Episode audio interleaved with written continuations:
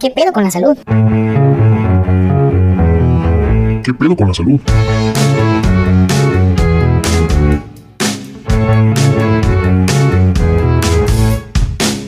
Hola, ¿qué tal a todos? ¿Cómo están? Me da mucho gusto saludarlos. Les habla su amigo el doctor Jorge Hernández.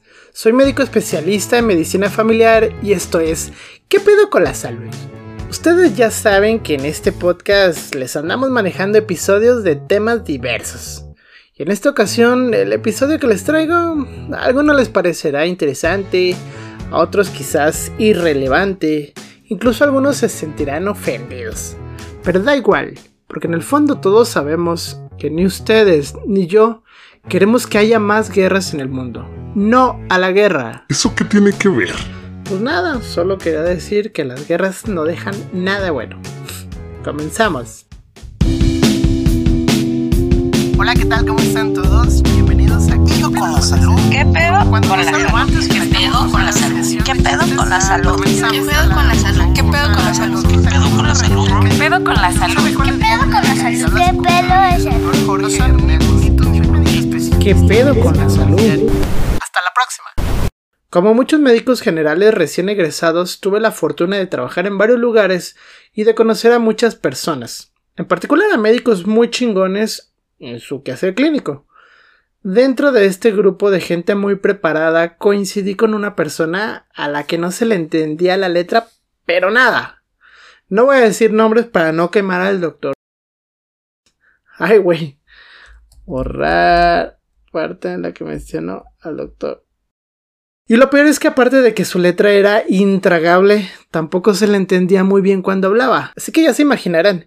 Parte de la chamba de los médicos generales en los hospitales privados, sobre todo, es transcribir las indicaciones que se dan por parte de los médicos tratantes, ya sea indicaciones escritas o verbales. Pero entonces con esta persona no transcribías, traducías, cabrón. Y te quedas pensando, bueno, si uno que pasa años estudiando este cotorreo no le entiende, ¿qué será de los pacientes? La receta médica es el instrumento escrito en el que el médico indica el tratamiento farmacológico para que éste sea dispensado en una farmacia. Sin embargo, al mismo tiempo es este papel con el que el paciente se queda y ahí se explica qué debe de tomar, cada cuánto tiempo, por cuánto tiempo y algunas especificaciones de los medicamentos, por ejemplo si se toma en ayuno o con las comidas. Así que irse de la consulta teniendo dudas con la receta es como, no sé, intentar hacer unos huevos divorciados sin saber el modo de preparación. O como estar en la noche de boda sin conocer la teoría o la práctica. En cualquier caso, cuidado con los huevos. Así es. Descifrar las recetas o indicaciones médicas es una labor casi santificable, que no todos dominan. Los mayores expertos sin duda son el personal de enfermería y de farmacia. A propósito, saludos a mi esposa y a mi hermana, que la verdad no sé qué tan santificables sean, pero les toca esa chamba. Pero bien, después de mucho pensarlo he llegado a la conclusión de que el pedo de descifrar las recetas médicas está en dos puntos que les explicaré a continuación. Pero primero quiero invitarlos a que sigan escuchando y compartiendo qué pedo con la salud, para poder llegar a más personas. Ya saben que está disponible en las distintas plataformas de podcast, como Google Podcast, Apple Podcast, por supuesto en Spotify, en YouTube, en Facebook y en el TikTok. Si quieren seguir apoyándome, suscríbanse en la campanita, denle like en la manita y compartan en la flechita. Bueno, el primer punto, como ya lo había hablado, es la letra ilegible, ininteligible, indescifrable, o sea que está bien pinche fea. Yo sugeriría que en las universidades que impartan cursos relacionados con la salud se dé la materia de caligrafía. Se acabaría el pedo. ¿Se imaginan qué chido sería? Mmm, ando bien descontrolado del azúcar. Pero qué bonita letra tiene mi doctor, ¿eh? Ve, ve nomás, ve nomás cómo le pone corazones a las yes. Ay, güey. Pero mientras eso sucede... Que no creo que suceda. Yo tampoco creo.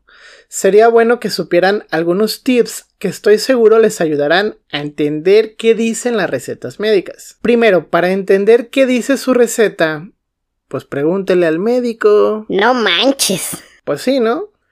Ah, Órale, sí. oiga, Dog, antes de irme, una duda. Este. ¿Qué chingado dice aquí en la receta? De por sí los nombres de los medicamentos parecen sacados del inframundo. Y que aparte no se entiendan, está cabrón. Lo ideal es que el médico les explique lo escrito y le resuelva todas sus dudas. Suponiendo que se les pasó, no le quisieron preguntar porque no le tienen confianza, o porque les da miedo porque se acuerdan del ropavejero que los asustaba cuando niño, cuando lo ven, lo que haya sido. Les recomiendo entonces que se familiaricen con la estructura de las indicaciones de la receta, que en general va de la siguiente manera.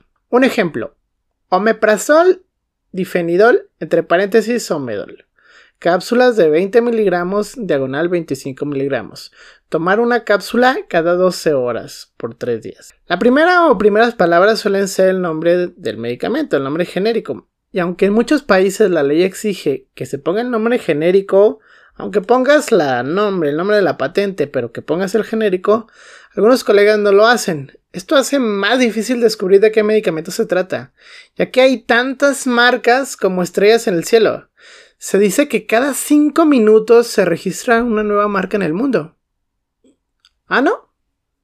Ah, que no. Ah, caray, que no es cierto. Que, que la estadística es que cada 5 minutos tiene 300 segundos. Ay, no manches. Tenemos entonces que casi siempre se escribe el nombre del medicamento, luego la presentación en la que venga, ya sean tabletas, cápsula, jarabe, suspensión, solución inyectable, lo que sea. La dosis de la presentación. Esto es muy importante porque hasta esta parte te habla solo de cómo viene el medicamento, no de cuánto te vas a tomar, ya que esta información suele venir más adelante en donde se describe la dosis a tomar, cada cuánto tiempo te la vas a tomar y por cuánto tiempo. Por ejemplo, levotiroxina tabletas 100 microgramos. Tomar una y un cuarto cada 24 horas por un mes en ayuno. Aunque diga que ese medicamento viene de 100 microgramos, la dosis indicada es de 125 microgramos. Entonces, ¿qué pasaría si en lugar de que le surtan la de 100 microgramos, le surten la de 50 o de 200 microgramos. Entonces ya la dosis de una tableta y un cuarto ya no sería la correcta. Acerca de qué dosis, cada cuánto tiempo se debe tomar el medicamento, lo que también he llamado posología, no debe de quedar ninguna duda, ya que de esto depende que el medicamento no nos sirva de nada, nos funcione perfectamente o que tengamos una sobredosis de este. Así que volvemos al inicio. De preferencia resuelvan sus dudas con su médico. Otro dato importante es que los nombres, incluso genéricos, a veces son muy parecidos a otros, por lo que si la letra no es legible se puede prestar a confusiones. Por ejemplo, salbutamol, salmeterol, metamisol, metimazol, difenidramina, difenilidantoína, sumatriptán, solmitriptán. No es lo mismo tomarse un medicamento para tratar el dolor o la fiebre que uno para las alteraciones de la tiroides. Y a lo mejor dirán, bueno, es que hay algunos medicamentos que suenan igual porque son de la misma familia. Si me lo tomo, pues no hay mucho problema. Pudiera ser, pero pudiera ser que no. Por ejemplo, el sumatriptán y el solmitriptán. Imaginen que les indican el primero, que es de 100 miligramos, pero ustedes tienen a la mano o les surten el segundo que es de 2.5 miligramos. ¿Qué pasaría si felizmente deciden tomarse las 40 dosis de solmitriptán para llegar a los 100 miligramos indicados? Cafeteada segura. Sin duda es un ejemplo muy extremo, pero casos se han visto. Y es que en no pocas ocasiones las personas que tienen la experiencia de interpretar las recetas de este tipo, insisto, el personal de enfermería y de farmacia, se ayudan de las dosis o de la presentación para deducir de cuál fármaco se está tratando. E incluso ellos son los que detectan errores en la prescripción de los medicamentos. Si llega a suceder que las palabras son difíciles de descifrar Doctor, ¿me pudiera ayudar con estas indicaciones, por favor? Sí, claro es que, que no sí. le entiendo A ver, nada. permítame. A ver. Ay, güey. Más esta letra. Ay, no. Caray. Escribe con las patas este compa, ¿o qué? Güey. Pues ¿quién fue? ¿Quién hizo esto? Ah, caray, Hernández. ah, eh, enfermera, voy a hacer indicaciones nuevas, ¿eh? Que no la entendí. De este punto acerca de la letra legible, en lo personal estoy algo frustrado. Porque sucede y muy a menudo que te esfuerzas en hacer la letra lo más entendible posible. Quizás sin corazones en los puntos de la silla ni nada de eso, pero sí algo decente. Pero luego hay personas, sobre todo las personas mayores. Tú ni has de ser buen doctor porque tu letra sí se entiende. Y ahora una selección de chistes, unos cortos, otros groseros y algunos otros hasta graciosos. Ahí les va. Le dice un viejito a otro. Ya me cansé de esta tos que no me deja en paz. Toda la noche estoy tosiendo. Tómate un laxante. Ah, chirrión, ¿y con eso se me va a quitar la tos? Pues no, pero te va a dar un miedo a toser. Le dice un individuo a otro. Mira qué metal tan más raro. Es estaño. ¿Verdad que sí? Ahí tienen que la maestra le pregunta a Pepito. A ver, Pepito, para ti cómo sería una muerte tranquila. Pepito se saca de onda con la pregunta tan retorcida, pero le contesta la maestra. Pues así como murió mi abuelito, maestra. ¿Y cómo murió tu abuelito? Fíjese que se quedó dormido y chocó contra un árbol. Muy buena respuesta, Pepito. Qué triste, pero seguro que él ni siquiera se enteró. Oye, ¿y entonces cómo sería una muerte trágica? Mmm, pues como los amigos de mi abuelito. Ah, caray, ¿y cómo murieron? Ah, es que ellos iban en el coche de mi abuelo cuando se quedó dormido. Llega una pareja con el doctor y le dice a la mujer, Doctor, quiero aumentarme el busto. ¿Y su marido la apoya? No, de momento solo yo el busto. el que entendió, entendió. Seguimos con el episodio. El segundo punto es que a veces, aunque la letra sea legible, se suelen utilizar algunas palabras o frases cuyo significado puede prestarse a malinterpretaciones. Por ejemplo, es habitual el uso de abreviaturas para evitar perder el tiempo, porque además se supone que son de uso común. Así que cuando uno lee MG, sabe que significa miligramos. O HRS, sabe que significa Horas. ML, significa My love. Bailoba.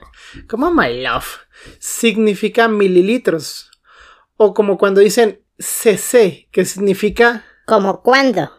Así como los memes, cuando dicen. Ay, no. Como cuando. Como cuando piensas que CC significa como cuando. No, CC significa centímetros cúbicos, que es lo mismo que un my love. Digo, que un mililitro. Otras abreviaturas muy comunes son BO, vía oral, SC, subcutánea, IM, intramuscular, IB, intravenoso, aunque este se puede prestar a la malinterpretación del intravaginal. Estos medicamentos más bien se indican como vía vaginal. Y hablando de este punto, quiero resaltar que los óvulos, que son también llamadas tabletas vaginales, por favor, no se vayan con la finta. No porque diga tabletas significa que se comen. No se comen. Sí he sabido de pacientes que se toman las tabletas vaginales. Y lo peor es que llegan muy molestas, alegando que las tabletas saben horribles, que se hacen chiclosas y que aparte de eso siguen sin mejorar las molestias. Como se dieron cuenta, la adecuada interpretación de una receta médica es parte crucial en el tratamiento de un paciente. Da igual si el médico o el tratamiento es bueno o malo. Si la receta no se ejecuta como debe de, quién sabe cómo vayan a salir las cosas. Y si después de este curso intensivo intentan leer la receta y de plano no adivinan qué dice, no se preocupen, no se sientan mal. A lo mejor ese garabato ahí inentendible sea la firma del médico. pues así es esto, mi raza. Este episodio ha llegado a su final. Ojalá que les haya servido de algo y de pronto si me los encuentro en la consulta, ojalá puedan descifrar mis garabatos. Les recuerdo que si les gusta este proyecto, no se olviden de seguirme apoyando a través de las distintas plataformas digitales y pasando la voz con sus amigos y familiares. La siguiente semana un nuevo episodio. Se portan bien y se bañan. Les habló su amigo el doctor Jorge Hernández. Hasta la próxima.